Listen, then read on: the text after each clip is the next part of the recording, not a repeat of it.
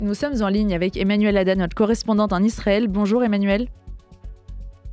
Bonjour Elsa, bonjour à tous les auditeurs. Emmanuel, comme chaque jour, vous revenez dans un premier temps sur le bilan des pertes et des euh, blessés de l'armée israélienne. Saal a annoncé ce matin le nom de trois soldats supplémentaires tombés au combat dans les dernières heures dans la bande de Gaza.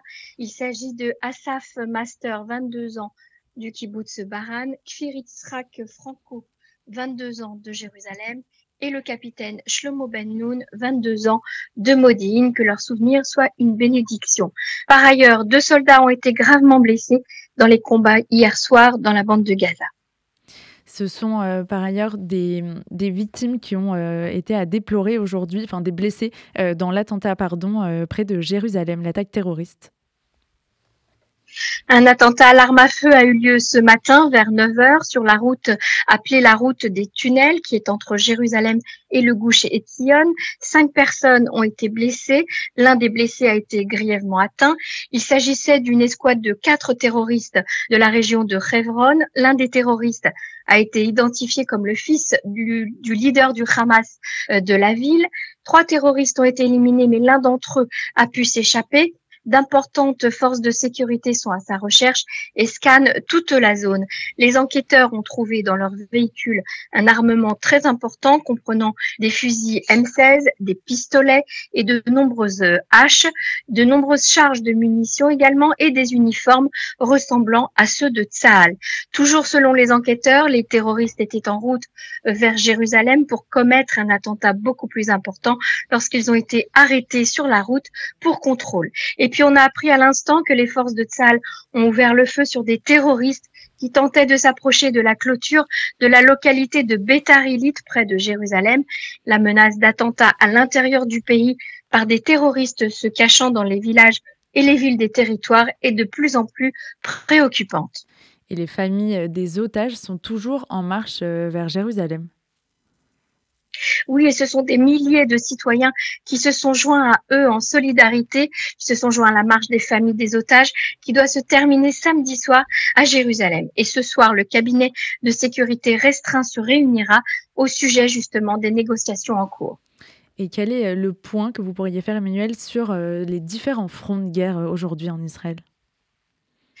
Alors à Gaza, Tzal opère toujours dans l'hôpital Shifa afin de détruire les tunnels qui ont été construits euh, en sous-sol.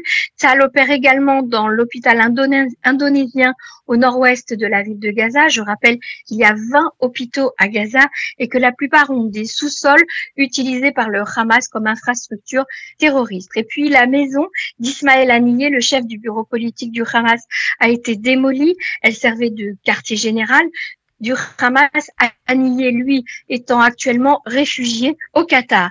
Il a d'ailleurs coupé tout contact avec les médiateurs qataris qui négocient actuellement pour la libération des otages, prétextant que serait presque tant que Tzal serait présent dans dans l'hôpital Shifa, il ne négocierait pas. Et puis en Judée-Samarie, des forces de sécurité passent au peigne fin différents villages et villes de la région où se cachent encore de nombreux terroristes. Cette nuit, 57 d'entre eux recherchés par les forces de sécurité ont été arrêtés. Au Liban, au front nord, les sirènes d'alerte ont retenti ce matin euh, dans les localités israéliennes. Saal a attaqué depuis hier soir plusieurs cibles terroristes du Hezbollah au Liban. Les forces de sécurité ont éliminé des terroristes qui opéraient à proximité de la frontière dans la zone tampon euh, de la Finule, proche de la ville de Shlomi. Et enfin, euh, Emmanuel, vous revenez sur les déclarations de Yair Lapid concernant le Premier ministre Benjamin Netanyahu. En l'espace de 24 heures, le chef de l'opposition Yair Lapid a dit une chose et son contraire aux journalistes.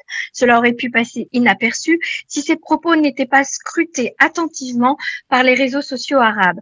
Interrogé sur Galet Sal mardi à la réponse de savoir s'il fallait remplacer dès à présent le chef du gouvernement, il avait répondu Je ne suis pas d'accord pour parler de ce sujet alors que nous sommes en guerre. J'ai toujours pensé que Benjamin Netanyahu n'était pas compétent, mais ce n'est pas le moment d'en parler. Le lendemain, Yair Lapid était invité sur le plateau de la chaîne 12. La célèbre journaliste Yonit Levy lui a posé la même question et a obtenu une toute autre réponse. Lapid a déclaré devant les caméras, il faut remplacer le premier ministre pendant la guerre. Le gouvernement ne fonctionne pas. Nous ne pouvons pas mener une guerre sur le long terme avec un Premier ministre qui n'a plus la confiance du public. Il est même allé encore plus loin dans sa proposition, puisqu'il a affirmé qu'il n'était pas nécessaire d'organiser des élections, qu'il fallait nommer un autre Premier ministre dans les rangs du Likoud et il a même annoncé qu'il serait prêt à entrer dans un gouvernement dirigé par le Likoud avec les, partis orthodoxes, avec Lieberman et le Mahane Amamlarti de Benny. Interrogé sur son changement de position euh, durant ces 24 heures, Lapide s'est défendu en expliquant que jusqu'à maintenant il s'était retenu, mais qu'au bout de 40 jours de guerre, il ne pouvait plus se taire. Les déclarations du chef de l'opposition hier soir ont été reprises avec enthousiasme sur tous les réseaux sociaux arabes ce matin. Merci beaucoup Emmanuel pour toutes ces précisions. Au revoir.